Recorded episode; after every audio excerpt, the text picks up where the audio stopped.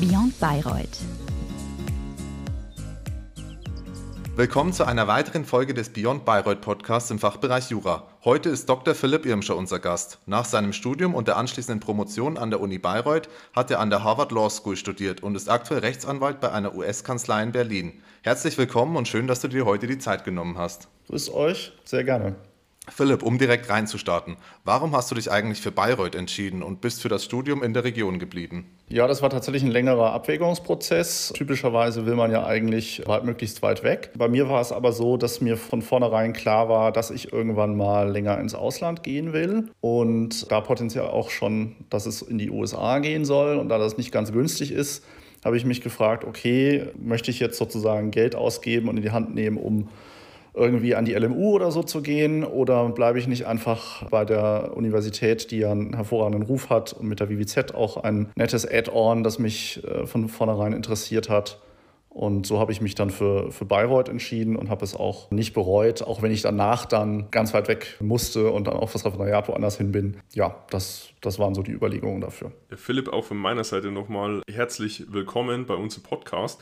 Du hast schon die WWZ angesprochen, das ist also der Pull-Faktor bei unseren Podcast-Gästen bis jetzt. Unsere aktivsten Hörer werden es sicherlich wissen. Was sind, was jetzt das, das Bayreuther Studentenleben angeht, eigentlich so deine Pull-Faktoren gewesen, deine Geheimtipps jetzt vielleicht noch, an die du dich erinnerst? Also dein Studium liegt jetzt auch nicht so lange zurück. Da habe ich auf jeden Fall mal ein Etablissement im Hinterkopf, das jetzt sicher genannt werden wird. Das aber mittlerweile abgebrannt ist, vermutlich. Richtig. Äh, ist das gemeint? Ja, also das äh, kenne ich natürlich. Ich hatte natürlich, also ich musste sozusagen, ich wurde ja nicht angezogen von der WWZ, sondern möglicherweise eher gehalten. Und ja, also die, die WWZ war ein, ein Faktor, aber natürlich ist Bayreuth auch einfach eine, eine, mit, mit der Campus-Uni eine, eine schöne kleine Uni mit einer sehr guten Betreuungssituation. Und die Region hat natürlich auch einfach sehr viel zu bieten, auch auf einem immer noch erträglichen Preisniveau im Vergleich jetzt zu, zu München oder Frankfurt oder was man sich sonst so vorstellen kann. Und ja, also ich meine, wenn man aus Oberfranken kommt oder auch wenn man hierher kommt, sollte man natürlich die unglaubliche Biervielfalt nicht links liegen lassen. Und da gibt es, also ich würde zum Beispiel jedem empfehlen, mal den Brauereiwanderweg zu machen, ja, von Aufsess über Hochstahl nochmal Aufsess. Da kriegt man auch so ein schönes Zertifikat und wird dann fränkischer Ehrenbiertrinker. Also das würde ich jedem empfehlen. Und die Natur zum Wandern, Mountainbiken und was man alles machen kann, ist schon ein großer, großer Luxus. Was ich auch gerade jetzt merke, wenn man dann in Hamburg oder in Referendariat macht oder in Berlin arbeitet, gibt es plötzlich ziemlich wenig Berge und ziemlich wenige Möglichkeiten, mal wandern zu gehen. Ja, das ist gar nicht so einfach. Da muss man dann irgendwie, fährt man nur stundenlang Fahrrad. Ja, Philipp, besten Dank für deinen Einblick. Um jetzt mal auf dein Studium zu sprechen zu kommen, Du warst vom Abitur bis einschließlich deiner Promotion, also über den ganzen akademischen Weg, konstant einer der Besten, um das vielleicht schon mal vorwegzunehmen. Was war vielleicht dein Ansatz, um auch die Herausforderungen, die ja stetig steigen, jedes Mal aufs Neue zu meistern? Also, äh, ob ich ich immer einer der Besten war, überall weiß ich nicht. Ich war jedenfalls nicht ganz schlecht. Und ich weiß nicht, worauf man das jetzt zurückführen kann. Also Jura ist ja eine interessante Kombination aus Interesse, Sprache und äh, sicher auch immer eine Portion Fleiß. Also es ist halt ein, ein Fach, in dem es nicht so ist wie in der Mathematik, wo ich einfach begabt bin und dann zwar auch noch arbeiten muss und äh, sozusagen das Handwerkszeug brauche, aber wo mich so eine Begabung oder auch in Naturwissenschaften oder auch in einem Musikinstrument oder einem Fach da studiere, wo mich das sehr weit tragen kann kann. Das ist in Jura sicher auch ein Aspekt, aber man braucht auch dann noch äh, ein gewisses Sitzfleisch. Und das ist natürlich einfacher zu bekommen und zu halten, äh, wenn man Interesse hat. Also es wird nicht immer an allen Dingen, äh, man wird nicht immer überall Interesse haben. Und bis heute bin ich kein Freund des Familienrechts oder des Arbeitsrechts, aber man hat dann eben andere Dinge, die einen freuen und das ausgleichen. Und apropos ausgleichen, dann eben daneben auch noch andere Sachen hat und nicht nur jeden Tag zehn Stunden in der Bibliothek sitzt, dann ähm, sind das schon mal gute, gute Voraussetzungen, würde ich sagen. Philipp, du hast ja den Faktor Fleiß angesprochen. Der hat sich jetzt nicht nur im Jahr 2021 ausgezahlt, da du jetzt äh, zu uns in den Podcast eingeladen wurdest. Die Belohnung für deinen Fleiß hat sich ja im Endeffekt über dein ganzes Studium gezogen. Du warst, äh, wie Markus schon gesagt hat, immer einer der besten und wurdest dementsprechend auch in das ein oder andere Begabtenförderungsprogramm aufgenommen. Welche Eigenschaften muss man deiner Meinung nach mitbringen, um eben ein Stipendium zu bekommen und was sind vielleicht auch deine Tipps für eine erfolgreiche Bewerbung? Ja, also zunächst mal sollte man sich nicht äh, davor scheuen, sich dort zu bewerben. Das wird einem auch, wenn man dann irgendwie mal in diesen begabten Förderungswerken drin ist, auch häufig gesagt, dass es zum Beispiel ja auch ein Problem ist für Leute, die vielleicht nicht aus einem akademischen Elternhaus kommen und nicht diesen Hintergrund haben und für dieses irgendwie völlig selbstverständlich ist, sich bei der Studienstiftung zu bewerben. Da muss man erstmal auf die Idee kommen. Ja, das sollte man ruhig auch einfach mal machen. Und dazu muss man auch nicht irgendwie unter den, den Top 1% sein, sondern da reichen vielleicht auch die Top, weiß ich nicht, je nach, je nach Stiftung 20 Prozent. Das ist immer noch nicht einfach, aber das ist schon mal vielleicht ein bisschen realistischer, als der eine oder andere glaubt. Und es zählen eben auch bei diesen formalen Dingen dort nicht nur Noten, sondern es zählen auch noch andere Dinge und auch Engagement, das man drumherum mitbringt und ob man eine interessante und offene Persönlichkeit ist, die, die sich auf andere einlässt, die in der, der Gemeinschaft der Stipendiaten dann dort auch irgendwie äh, ein Gewinn ist. Und dementsprechend, ja, natürlich gibt es gewisse Grund, formale Grundhürden, die man überspringen muss. Das ist sicherlich bei allen so. Aber ich würde sagen, in erster Linie scheitert es wahrscheinlich bei den meisten eher daran, dass sie gar nicht, sich gar nicht erst bewerben. Ja? Also das, da würde ich ermutigen, das zu tun. Und wenn man das dann gemacht hat und dort irgendwie zum, zum, zur Auswahlseminaren eingeladen wurde, dann würde ich einfach versuchen, möglichst offen auf diese Leute zuzugehen und einfach mit Humor das Ganze zu nehmen und sich da nicht drauf zu verbeißen. Und ein bisschen Glück ist auch immer dabei. Ja. Philipp, noch eine interessante Frage für viele Zuhörer bestimmt ist die Wahl des Schwerpunktbereichs. Wie war es bei dir? Welchen Einfluss hatte der Schwerpunktbereich dann auch in Bezug auf deine Promotion oder in Bezug auf deine jetzige Berufswahl? Und wie wichtig ist vielleicht auch der Doktortitel, den du ja führst, aktuell noch in der freien Wirtschaft, wenn man als Rechtsanwalt tätig ist? Also der Schwerpunktbereich, also ich habe ja Schwerpunktbereich öffentliches Wirtschaftsrecht, hieß das bei mir. Ich glaube, jetzt ist es leicht anders geframed, gewählt, also relativ breit. Das lag einmal daran, dass ich äh, das öffentliche Recht immer schon mit am interessantesten fand, äh, hatte aber auch tatsächlich, kann ich auch zugeben, durchaus auch pragmatische äh, Teile meiner Entscheidung, nämlich dass die Überschneidung mit dem Pflichtstoff auch besonders groß war. Das heißt, man musste sich jetzt nicht ein separates Nischengebiet noch einarbeiten, was ja auch toll sein kann, wenn man sich dafür interessiert. Wenn man aber sowieso schon sozusagen ein Gebiet hat, was einen interessiert, ist das natürlich auch schön, wenn man damit sozusagen zwei Fliegen mit einer Klappe schlagen kann, weil man nun mal irgendwie VWGO sowohl im klassischen Examen als auch im Schwerpunktbereich braucht. Ich bin jetzt ja letztlich dann auch im, im öffentlichen Wirtschaftsrecht im weitesten Sinne gelandet. Ob ich das, das jetzt zwinge mit dem Schwerpunktbereich zusammenhängt, weiß ich nicht. Aber in der Tat zieht sich das öffentliche Recht so ein bisschen durch, auch wenn ich in der Promotion dann ja ein, ein Querschnittsfeld gewählt habe zwischen Strafrecht und öffentlichem Recht. Äh, aber auch da war das öffentliche Recht wieder, wieder präsent, im Wesentlichen mit 50 Prozent. Und zur letzten Frage, Wichtigkeit des, des Titels. Ich glaube, nimmt stetig ab. Also abseits des akademischen und vielleicht einiger sehr konservativer deutscher Kanzleien, würde ich sagen, ist zum Beispiel der LLM wesentlich mir wesentlich nützlicher. Und monetär ist vermutlich die, die Dissertationszeit wahrscheinlich ein Nachteil, ja, weil man zwei, drei Jahre, je nachdem wie lange man eben braucht, natürlich auch sozusagen Einkommen verpasst. Allerdings sollte man es wahrscheinlich auch nicht so betrachten, sondern man hat halt dann auch eine spannende Zeit und eine Zeit, in der man sehr frei arbeiten kann, vermutlich so frei wie nie wieder. Insofern bereue ich es jetzt nicht, aber ich glaube, wenn jemand vor der Frage steht, soll ich jetzt den, den Master machen äh, im, im englischsprachigen Ausland oder promovieren, dann würde ich immer zum Master raten. Philipp, um jetzt mal bei deiner Studienzeit zu bleiben, du kennst doch sicherlich das Klischee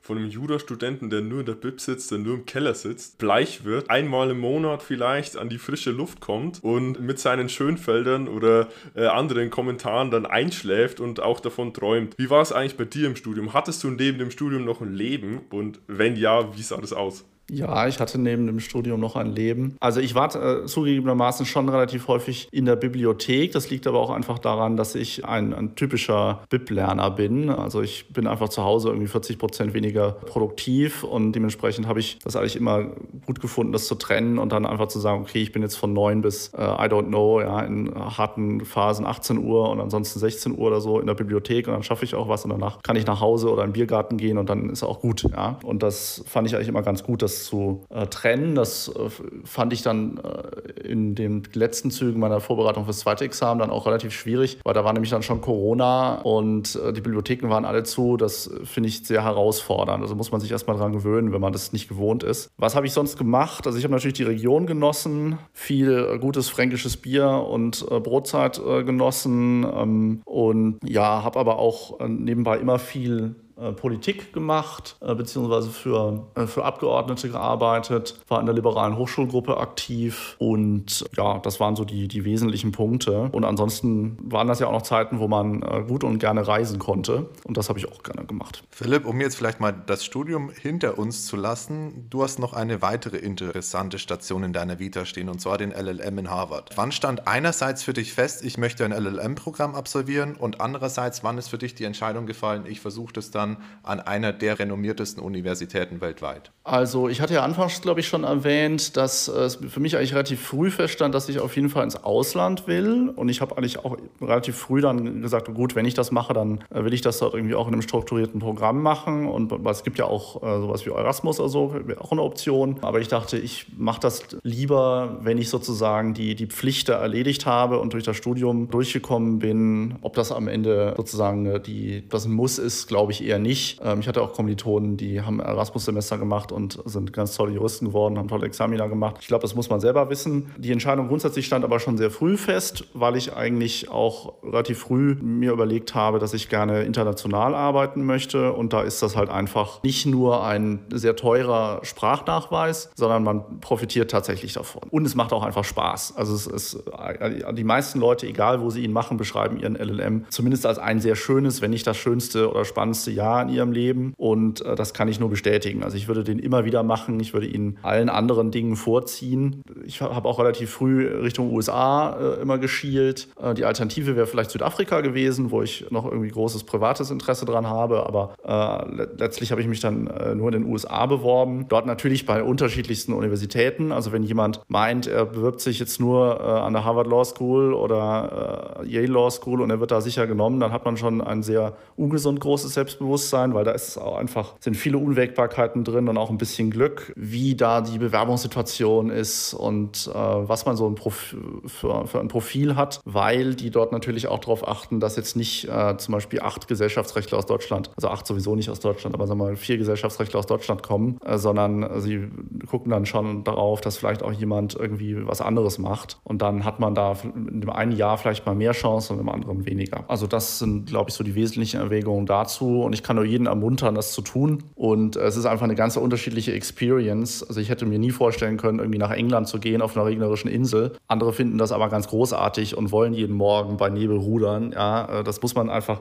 hat jeder, das ist ja auch das Schöne, da kann man sich dann was ganz Tolles raussuchen und akademisch spannende Dinge mit äh, Hobbys und Land, Landschaft und Leidenschaft für das Land verbinden. Ja. Um jetzt mal weiter in dieses Thema Harvard und äh, LLM Auslandszeit einzutauchen, so ganz plastisch jetzt äh, gesprochen, wie kann man sich die Bewerbung vorstellen? Also wie lief jetzt das Bewerbungsverfahren ab? Du hattest davor natürlich schon die ein oder andere Erfahrung mit einem Bewerbungsverfahren für ein Stipendium. Wie kann man das vielleicht vergleichen und ja, wie schwer würdest du das auch einschätzen? Du hast schon erwähnt, dass vor allem aus Deutschland jetzt nicht so viele Leute genommen werden, erst recht nicht in Harvard. Und äh, wie lief das damals ab? Ja, also pardon, aber es ist ein Pain in the Ass. Das Bewerbungsverfahren läuft meistens über LSEC, das ist die entsprechende Dachorganisation aller US-Law Schools. Und es ist ein unglaublich äh, bürokratischer und aufwendiger Prozess. Fast schwerer, würde ich mal behaupten, als die meisten Kurse, die man dort macht. Und es ist einfach unglaublich zeitfressend, weil äh, man sich eigentlich nicht vorstellen kann äh, als Deutscher, dass man noch auf noch bürokratischere äh, Institutionen stößt als die, die man gewohnt ist. Aber mit mitnichten. Also US-Universitätsverwaltungen äh, toppen das locker. Und das ist, glaube ich, auch etwas, was man, wenn man sowas grundsätzlich andenkt oder plant, was man wirklich beachten muss. Das ist nicht irgendwie an einem Tag und auch nicht in ein oder zwei Wochen erledigt. Das braucht viele, viele Monate an Vorbereitungen. Hinzu kommt dann ja auch noch, auch wenn das teilweise natürlich parallel laufen kann, dass wenn man jetzt nicht glücklicherweise irgendwie Kind von, von großen Mietshauserben in München ist, dass man dann auch noch Stipendien braucht. Ja? Und das bedarf noch mal größeren Vorlaufs mitunter, teilweise ein Jahr und äh, verursacht noch mal Aufwand, weil man braucht natürlich, wenn man Empfehlungsschreiben hat, dann müssen die natürlich auch von jemandem angefragt werden und der braucht Zeit, um die zu schreiben und man muss Übersetzungen von Zeugnissen einholen, die müssen beglaubigt werden. Das muss alles, äh, dann gibt es natürlich, dann muss das per Post in die USA, das ist auch nicht nur ein Tag, ja. Und das ist schon alles sehr, sehr aufwendig. Also da kann ich nur ermutigen, sich zwar nicht davon abschrecken zu lassen, aber es wirklich ernst zu nehmen und frühzeitig zu beginnen Beginn. Äh, das gilt in anderen Ländern sicher, sicher ähnlich, aber in den USA habe ich es als ganz besonders aufwendig wahrgenommen. Philipp, jetzt um direkt mal in deine Zeit dann auch in Harvard zu springen, wie sah dein Alltag vielleicht vor Ort aus und inwiefern ist es vielleicht mit dem Jurastudium in Deutschland zu vergleichen, das viele unserer Zuhörer ja aktuell absolvieren? Also um von hinten anzufangen, es ist ganz anders, äh, sowohl vom Zugang her als auch von der Vorbildung oder der, der, dem Hinter Bildungshintergrund ähm, der, der Kommilitonen, als auch von der Länge her und, äh, und auch von der Lernmethode. Also es ist auf ganz vielen Ebenen unterschiedlich, was es aber auch sehr spannend macht. Äh, also zum Beispiel äh, der deutsche Jurist macht halt irgendwie insgesamt mit Referendariat sieben Jahre Ausbildung oder sagen wir mal, wenn er super schnell ist, vielleicht auch sechs, aber viel schneller geht es eigentlich dann auch nicht. Und in den USA sind es nur drei Jahre und im letzten äh, machen die eigentlich auch nicht mehr viel außer feiern, äh, weil sie ihren Arbeitsvertrag alle schon unterschrieben haben, wenn sie an guten Law Schools sind. Das heißt, effektiv haben die halt, äh, und das ist der große Unterschied, einen, äh, einen College Degree in irgendeinem anderen Fach, das eben typischerweise nicht Jura ist, also zum Beispiel englische Literatur oder Ingenieurswissenschaften oder Mathematik. Und dann machen sie ihren JD, also den Juris Doctor, äh, der das berechtigt dann äh, für ein Bar-Exam sich zu, zu bewerben und dann irgendwie New York Bar oder Californian Bar oder irgendwas zu, äh, zu werden oder dort, dort Mitglied zu werden. Und das ist einerseits super spannend, weil wenn man äh, in, äh, in einer Vorlesung sitzt und es wird dann Strafrecht oder im Strafprozessrecht war es, glaube ich, ein Fall diskutiert, wo dann an eine Brücke einstürzte. Dann meldet sich halt plötzlich hinten von jemand und sagt, das ist aber so überhaupt nicht plausibel und äh, das kann er halt auch beurteilen, weil er Ingenieur ist. Das passiert einem in einer Vorlesung in Deutschland relativ selten, ja, ähm, dass da wirklich oder dass auch ein Psychologe plötzlich mal aufsteht und sagt, das, das kann er so nicht nachvollziehen oder kann den und den Background geben. Das ist sehr spannend und auch gut. Äh, insgesamt ist, finde ich, die Ausbildung aber eben relativ kurz und sie ist auch anders als bei uns und deutlich verschulter. Man muss sehr, sehr, sehr viel lesen und die ganze Lehrmethode ist andere. Sie arbeiten mit dieser sokratischen Methode, also wo man sozusagen im Rechtsgespräch in der Vorlesung sich im Gespräch mit den Kommilitonen und mit dem Professor die Fälle und äh, Fragen äh, erschließt. Also nicht eine Vorlesung wie bei uns im klassischen Sinne, wo jemand typischerweise zumindest sozusagen einen, einen Monolog hält und einem das einfach nur erzählt und beibringt, sondern wirklich äh, im Gespräch. Und dann gibt es eben auch dieses berühmt, berühmte Cold Calling. Das heißt, man bekommt irgendwie 1000 Seiten Lesen bis nächste Woche auf und dann in der nächsten Unterrichtsstunde sagt der Professor äh, zu Beginn dann eben, ja, äh, Mr. Irmscher, Uh, give us the, the, facts of the case. Ja, und dann hat man es hoffentlich gelesen, weil sonst wird es peinlich. Und äh, das ist eine ganz andere Herangehensweise, aber auch eine sehr spannende. Ja, einen richtigen Alltag gab es dann eigentlich nicht. Also die, die, die, die Terms sind ein bisschen kürzer als bei uns. Und man hat relativ viele unterschiedliche Formate, also eben nicht nur klassische Vorlesungen, die gibt es auch, wie gerade beschrieben, sondern man hat auch dann noch viele andere Punkte drumherum, wie Seminare, ähm, Workshops, Verhandlungsworkshops, Exkursionen und derartiges. Und eine ganz tolle Institution, die ich mir in Deutschland auch gerne gewünscht hätte, den sogenannten Lunch Talk. Also es gibt jeden Tag irgendwie fünf unterschiedliche Initiativen, die Lunch äh, organisieren. Da gibt es eine schöne Lunch-Pyramide. Ganz oben ist Sushi, dann kommt irgendwie Vietnamesisch, dann kommt Italien und dann ganz, ganz unten gibt es irgendwie so American Pizza. Also das kriegst du überall und das ist auch ganz schrecklich. Und dann wählt man sich entweder nach Interesse oder nach, nach Food den, den Talk aus. Äh, und da kommen aber halt ganz spannende Leute und äh, erzählen aus ihrem Beruf, Berufswelt. Und das fand ich eine ganz tolle Institution. Das, das könnten wir uns vielleicht noch abgucken. Ja, das wäre auch was für die Uni Bayreuth auf jeden Fall. Du Philipp, du hast es jetzt auch schon in den letzten paar Minuten des öfteren anklingen lassen, dass der LLM-Degree für dich jetzt enormen Benefit bietet im, in deinem Berufsalltag und auch in deiner persönlichen Entwicklung, sagen wir es mal so. Wie genau sieht es aus? Also wo genau hilft er dir jetzt weiter und welche Kenntnisse hast du da vielleicht erlernt, die dir jetzt als, als besonders wertvoll in Erinnerung bleiben. Ja, also ich würde sagen, man kann es äh, vielleicht strukturieren in, in, tatsächlich Persönliches und, und Inhaltliches. Persönlich ist es einmal so, dass unsere Graduation Managerin hat uns bei unserer Abschlusszeremonie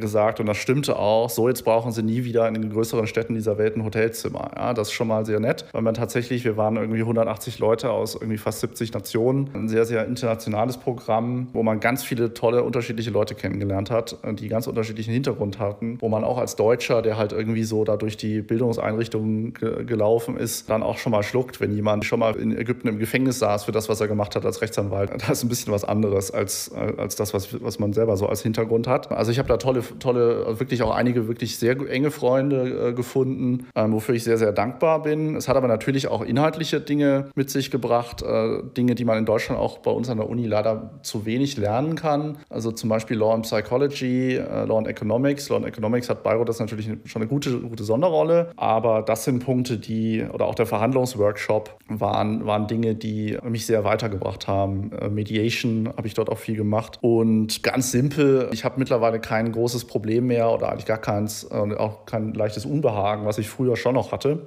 Ähm, wenn mir jemand äh, sagt, so jetzt in, in, in, 20 Minuten ist, ist ein Call auf, auf Englisch und du musst das und das vorstellen. Und das hilft schon, wenn man da nicht mehr schluckt und sagt, uh, jetzt muss ich mir nochmal äh, alle Vokabeln da irgendwie zu diesem Gebiet angucken. Das kommt tatsächlich auch jetzt noch vor, wenn ich ein einen Call auf Englisch habe zum, äh, zu irgendwelchen ähm, Bergbauthemen, dann äh, werde ich mir vorher da auch noch ein, zwei Sachen tatsächlich aneignen müssen. So ist es nicht. Aber äh, es bringt tatsächlich irgendwie so ein, so ein äh, Grund, ja, Grundselbstbewusstsein, eine Sicherheit mit. Das ist ein großer Vorteil, wenn man auf Englisch arbeiten will. Und selbst in der Justiz gibt es mittlerweile englischsprachige Kammern. Ja? Also das ist schon ein großer Benefit, glaube ich. Um da jetzt mal kurz einzuhaken, welche Person hat dich eigentlich am meisten beeindruckt und auch am meisten beeinflusst jetzt in deinem Studium, aber besonders in, in Harvard? Ich weiß gar nicht, ob ich das so auf eine Person, also wenn ich, wenn ich wer, menschlich einer der, der, der tollsten Leute, die ich jemals getroffen ist, äh, habe, ist, ist Professor Hoffmann gewesen, äh, bei dem ich Mediation gemacht hatte. Ein ganz, ganz toller, sehr, sehr großzügiger Mann, der ganz viel pro bono auch macht. Und das ist ja auch was, was in Deutschland so ein bisschen schwierig ist, weil es auch rechtlich eine Grauzone ist und bei uns auch nicht so, nicht so präsent ist. In der US-Kanzlei, in der ich jetzt bin, kommt das schon immer mal wieder, ist aber als auch nicht so weit verbreitet, wie es jetzt in den USA wäre. Das fand ich eine ganz tolle Sache, wo ich auch immer noch versuche, da irgendwie mich dahinter zu klemmen, das mal mehr zu machen. Ansonsten würde ich es gar nicht jetzt an einer Person, glaube ich, festmachen. Es war ein ganz tolles,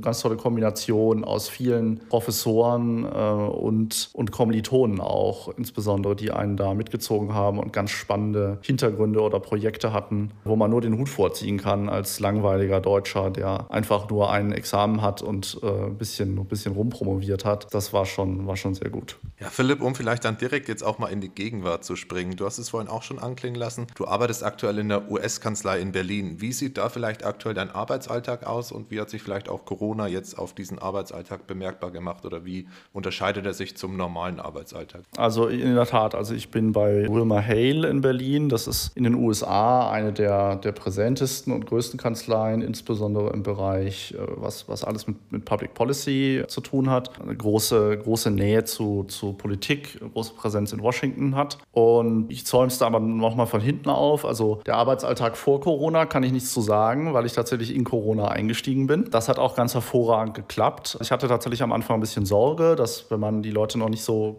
wirklich kennt äh, und dann im Homeoffice startet, dass das schwierig ist. Hat aber sehr, sehr gut funktioniert und es hat auch immer einige Tage gegeben, wo ich dann doch zumindest das Kernteam in der Kanzlei habe sehen können. Und man kann doch relativ viel über, äh, über Digitales mittlerweile dann ersetzen. Sicher wäre es schöner, wenn man mit den Kollegen danach dann auch nochmal irgendwie ein Feierabendbier trinken könnte. Das muss man potenziell dann auch, haben wir dann virtuell organisiert. Aber im Homeoffice, und da ist es ja auch ein großer Luxus und ein großes Privileg von uns Juristen, wir müssen ja gerade nicht wie viele andere an die Front und müssen ins Krankenhaus oder müssen in die Bahn oder wo auch immer hin, sondern wir können einfach vom Schreibtisch doch relativ viel machen. Also wenn man uns einen Laptop gibt und ein paar Bücher und vielleicht noch einen Internetzugang idealerweise, dann kann man fast bestimmten Abstrichen fast vollwertig arbeiten. Ja? Und das hat auch viele Vorteile, hat Nachteile und Vorteile. Ich empfinde es momentan eigentlich als relativ angenehm, auch wenn ich schon gerne eigentlich hätte, dass ich zumindest so zwei, drei Tage in, ins Office könnte, einfach um mehr Kommunikation mit den Kollegen zu haben. Und das setzt sich dann sozusagen, schließt sich der Kreis. Ich bin zwar mittlerweile, habe ich mich daran gewöhnt im Homeoffice, da, da ich da gestartet bin, war das jetzt nicht so ein Problem. Aber ich glaube, dass äh, so ein Tapetenwechsel gut tut und auch die Produktivität erhöht, insbesondere wenn man eigentlich so ein BIP-Lerner ist. Das ist natürlich Arbeiten ist was anderes als Lernen, aber natürlich gibt es gewisse Ähnlichkeiten. Ne? Ja, also da bist du auf jeden Fall äh, gezwungenermaßen aus deiner Komfortzone geholt worden. Von dem her hat er vielleicht auch alles so einen gewissen Benefit noch. Auch äh, so Sachen wie äh, jetzt eine Corona-Pandemie.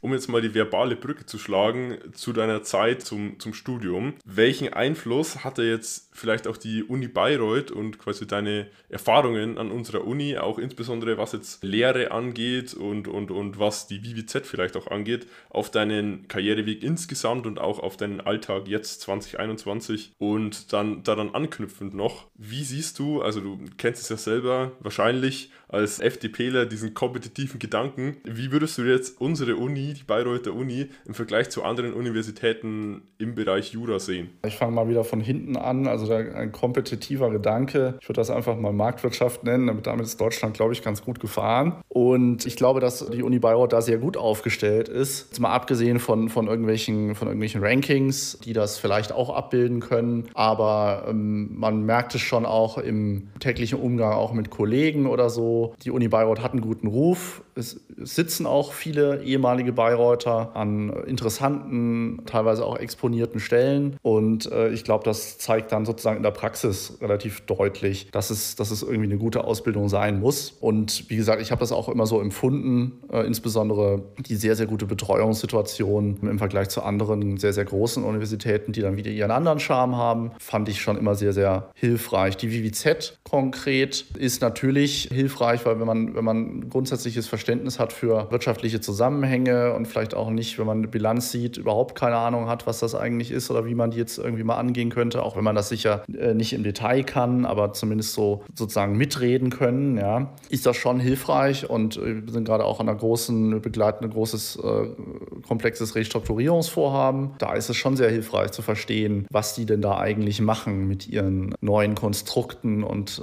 wie sie versuchen, irgendwelches Eigenkapital oder Fremdkapital hin und her zu schieben und was der Hintergrund von irgendwelchen Finanzierungsverträgen und Stundungsverträgen und so weiter ist, da ist es zumindest hilfreich, so ein paar Vokabeln sozusagen schon mal zu kennen. Auch wenn das natürlich dann wieder eine gewisse Zeit her ist, da darf man sich auch nichts vormachen. Aber ich fand das schon hilfreich. Ist sicher kein Must-Have und man kann das auch, auch später noch lernen und man wird auch dazu lernen, aber es ist eine gute, gute Basis und zeigt halt auch, dass man sich zumindest dafür interessiert. Ja, also, dass man nicht schreiend wegläuft, wenn man, wenn man irgendwie mit solchen Sachverhalten konfrontiert wird. Dann würde ich einfach direkt weitermachen. Philipp, du bist jetzt in der internationalen Rechtsberatung so gesehen angekommen. Du hast auch ja vorhin schon den englischen Mandantenkontakt angesprochen.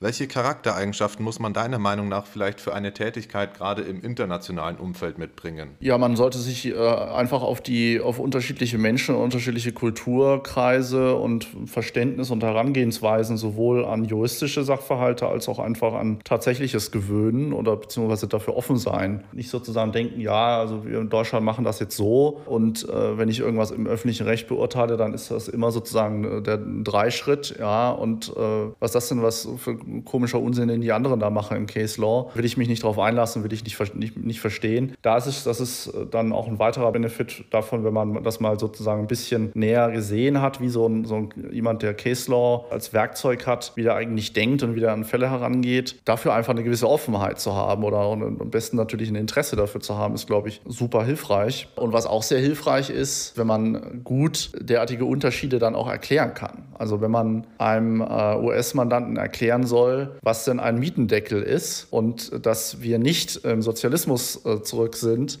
weil das Bundesverfassungsgericht diesen Mietendeckel gekippt hat und warum aber das Verfassungsgericht jetzt auch überhaupt nichts zu Grundrechten plötzlich gesagt hat, sondern nur zur formellen Seite. Ja, solche Dinge irritieren möglicherweise Leute aus anderen Rechtskreisen und das einfach und gut erklären zu können, das ist was, wenn man das gut kann, dann ist es sehr hilfreich. Da wird man natürlich auch immer weiter sehr viel lernen. Auch ich kann da noch viel mitnehmen, aber das finde ich relativ spannend, dass man sozusagen die Brücken da zwischen unterschiedlichen Rechtskulturen äh, schlagen kann. Ja, Philipp, du hast schon gesagt, da kann man noch viel lernen. Du hast sicherlich auch noch einige Sachen, die du lernen möchtest. Was sind denn eigentlich deine Ziele jetzt ganz konkret im Moment? Also ich bin jetzt ja seit ungefähr einem halben Jahr äh, im, im Beruf merke, dass äh, die Lernkurve sehr, sehr hoch ist und hoffe, dass das, dass das so weitergeht, dass ich in den Bereichen, in denen wir gerade viel machen, was auch viel äh, EuGH-Litigation, äh, aber auch Public Policy, also die Verknüpfung von, von Politik und Jura und sehr politischen Sachverhalten, politisch sensiblen Bereichen, da ist einfach der Faktor Erfahrung sehr, sehr wichtig. Und das ist was, was ich äh,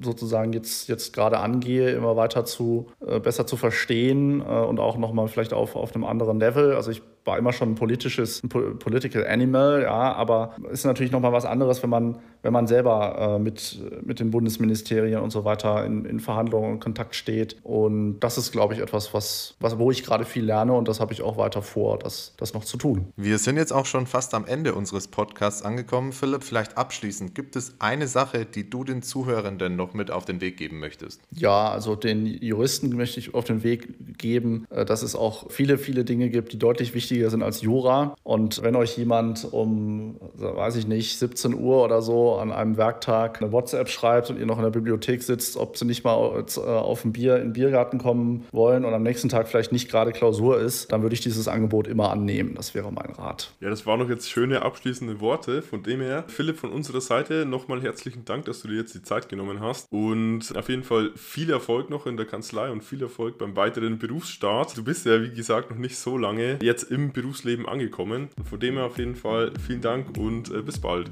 Ganz herzlichen Dank und alles Gute.